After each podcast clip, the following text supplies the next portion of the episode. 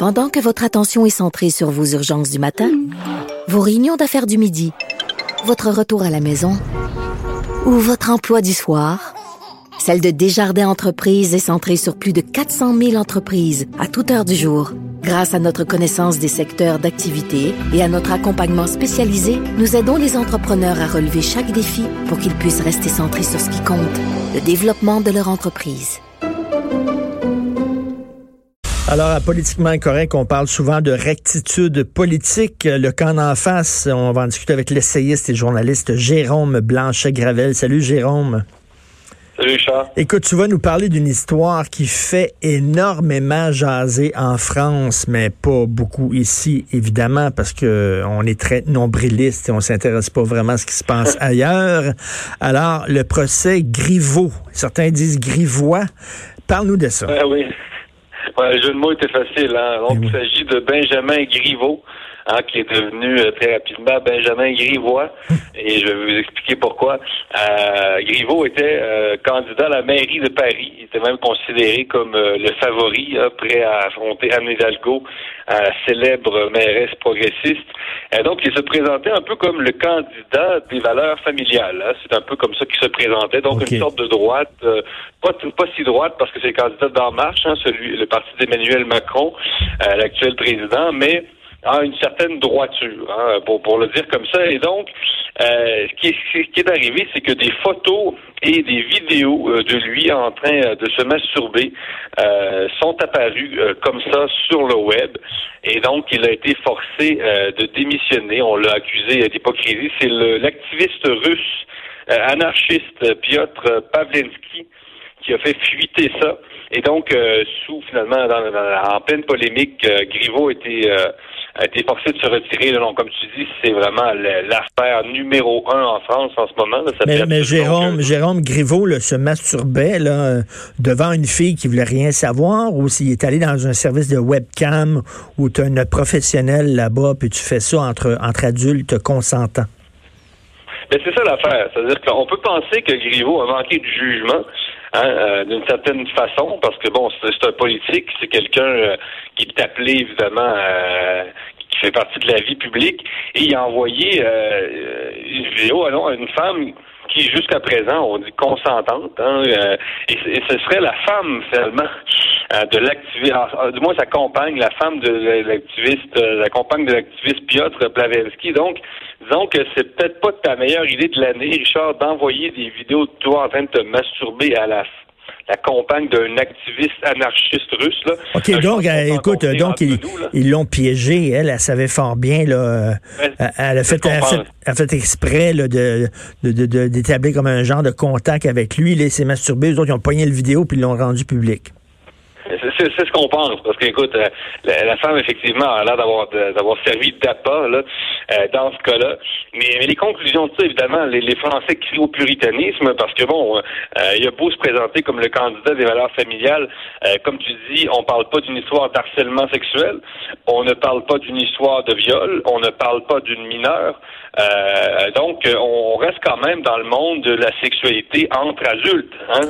Et ce serait quand même pas la première histoire de maîtresse dans l'histoire de France. Hein? Et là, et là, mais là, Euh, c'est ça, ce, qui, ce que ça démontre, c'est que, on, tu sais, on parlait des universités euh, en, en France qui sont en train de s'américaniser avec toute la rectitude politique, c'est que là, même la façon de faire de la politique, avant, on savait fort bien que tel et tel et tel politicien avait une maîtresse, puis on le sortait pas, puis on, bon, rappelez-vous, Ah oui. euh, François Mitterrand, il avait une fille euh, d'une relation extra-conjugale, puis tous les journalistes Ah oui. le savaient, puis personne n'en parlait. Mais là, on est rendu comme les Américains, on sort les histoires de cul des candidats. Oui, c'est vrai. Oui, oui, il y a une certaine américanisation de la vie politique française là-dedans. Euh, c'est vraiment une sorte de Xavier Camusisation hein, de la, vie politique française. Donc, ça, ça veut dire qu'on fait vos poubelles, puis on essaie de sortir les, les, les, les déchets là, les Mm. plus... euh, euh, les plus compromettants. Donc, c'est vraiment, on est dans, cet ordre-là. Hein.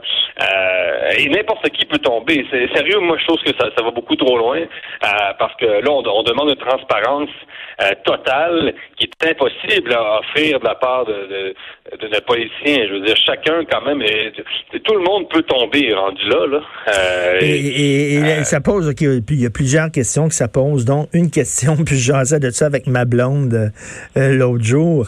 Euh, euh, parce qu'on dit, lui, il défend les, valeurs familiales, puis pour le mariage, puis le couple et tout ça. Mm-hmm. Puis bon, là, il, se masturbe devant son écran d'ordinateur. Est-ce que se masturber euh, sur une avec une fille dans une webcam, c'est trompé? Ah ah, question. question. Si tu poses la question à ma blonde, Richard, elle va dire que oui, là, ça c'est sûr. Entre nous, bon, je préférerais, euh, c'est ça, hein, peut-être garder une petite gêne, mais euh, non, non, écoute, euh, ça pose beaucoup de questions et, et on, on parle évidemment, on, on crie au complot russe, là. là c'est l'autre chose qui est sortie, là. ce matin, c'est encore pire. Donc, on, a, on dit que finalement, c'est un coup du Kremlin. Hein, ce serait un coup de Vladimir Poutine. C'est un peu facile parce que finalement, cet activiste-là qui fait les manchettes là, de façon massive, c'est un opposant à Vladimir Poutine, hein, qui s'était d'ailleurs déjà cloué euh, les testicules sur la place rouge pour protester contre euh, la société moderne et la société moderne russe et tout ça. Attends, attends une minute. Euh, attends, il s'était cloué les testicules. Oui, oui, oui, oui. donc, je me, je me suis demandé, bon, est-ce qu'il est y a encore ses testicules? Il est peut-être jaloux euh, de Griveaux qui en a peut-être une paire, une meilleure paire que lui euh, après, après son coup d'éclat. non, mais tu sais, euh, on, on connaît pas la vie personnelle de Griveaux, OK? Peut-être que sa femme, ça fait longtemps, elle, fait plus l'amour avec son mari. à un moment donné, il faut bien que le corps exulte. Je veux dire, tu sais, si on commence à fouiller dans les poubelles, en quoi ça l'empêchait d'être un bon maire? Peut-être qu'il aurait été un excellent maire pour Paris, là. On va commencer à fouiller la vie privée de tout le monde maintenant? Mais c'est ça, c'est ça qu'un paquet de, de, chroniqueurs le relève en ce moment, c'est à dire qu'ils disent on va voir plus parler euh, de la bite hein, finalement à Griveaux que de sa capacité à diriger une mairie, de euh, finalement ses, compétences managériales de, de gestion d'administration publique. Euh, donc effectivement, les compétences euh, professionnelles de quelqu'un, c'est pas sa vie privée. Là. Tout le monde est capable de comprendre qu'il y a une différence.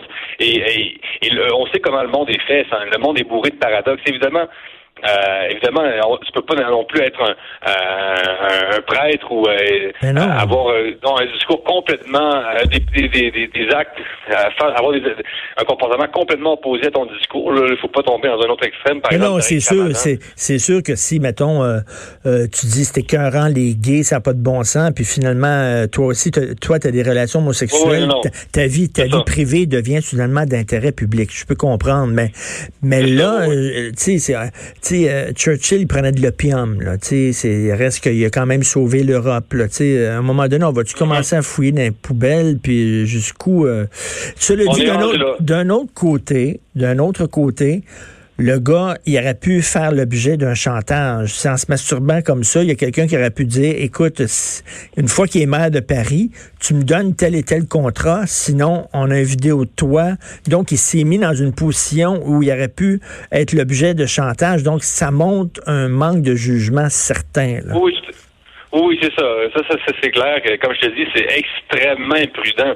À tes candidats à la mairie de Paris, tu sais, l'importance de euh, qui, qui, revêt la mairie de Paris. Là, je veux dire, c'est un, titre très, très, très élevé là, euh, euh, en France. Là, tu peux t'attendre à faire les manchettes chaque jour. Là. Donc, c'est sûr qu'envoyer, comme je te dis, la photo, des photos de toi en train, et j'ai des amis même qui travaillaient pour Griveaux en France, là, qui m'ont tout raconté ça. Ils travaillaient pour sa campagne électorale et qui m'ont montré les vidéos en question et qui sont plus disponibles vraiment sur le net. Oui, j'ai pu, comme journaliste, Richard, là, euh, bien, bien euh, faire mon examen de la matière, là, tout ça. et, euh, Jérôme, Jérôme, ce qui est, ce qui est vraiment, ce, qui, ce qui est un peu, c'est un peu rigolo là, c'est que bon, le gars s'est fait pincer à se masturber devant un ordinateur. Et quel était son slogan de campagne? Ben, Mais justement, non, c'est ça. C'est finalement c'est un, un, slogan qu'on a inventé par la suite. Mais là, il y a des centaines de, de mimes et de, de, montages sur les réseaux sociaux. Le nouveau slogan, finalement, de Benjamin Griveaux, Paris m'habite, hein, m'habiter euh, au sens d'habitation, mais on comprend tous ma bite, hein, c'est okay, non, euh, c'était Benjamin okay. Grivois qui Paris l'habite. Hein, OK, c'était un gag, ça. C'était pas vraiment son slogan Paris m'habite. Non, j'ai vérifié auprès de, auprès de son équipe et non, c'est pas ça. mais bon, c'est vrai que ça, ça dénote un, un, manque de jugement. Euh, mais en même temps, est-ce qu'on va fouiller dans la vie personnelle? Est-ce qu'on va sortir des histoires? On est rendu là. Ça en dit long sur notre époque maintenant. Plutôt que faire un Bonjour. débat d'idées, plutôt que de faire un débat sur sa vision de Paris, sa vision de la politique, ben oui. tout ça, on, on, veut, on veut se défaire d'un adversaire politique en sortant des trucs sur sa vie privée. C'est cheap. C'est vraiment cheap. Euh, c'est dangereux, c'est inquiétant, c'est puritain. Puis comme je l'ai dit en France, si les Français se mettent à, à, fouiller dans toutes les histoires de maîtresses et, euh, euh, d'infidélité, non mais tu comprends Richard, là, ça va, ça, ça finira pas. Là. La, la France ne peut pas se lancer là-dedans. ça va être que ça. Puis ça nous intéresse pas. Puis on veut pas savoir si Anne Hidalgo, euh, dans le fond, son orientation, s'accouche avec des hommes, fait, fait des orgies. Tu sais, finalement, c'est la vie privée des gens, là, carrément. Ben oui.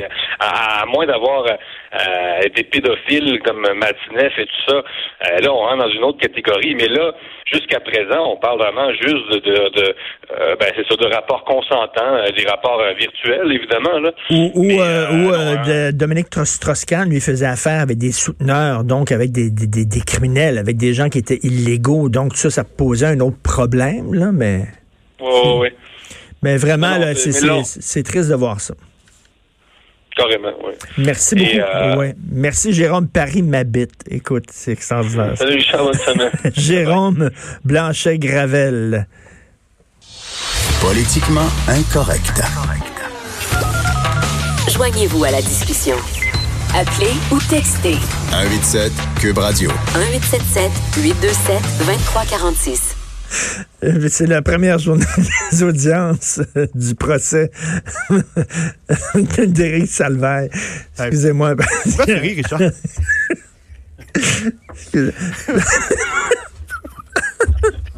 Excusez-moi. Désolé. C'est parce qu'on parlait du, oui.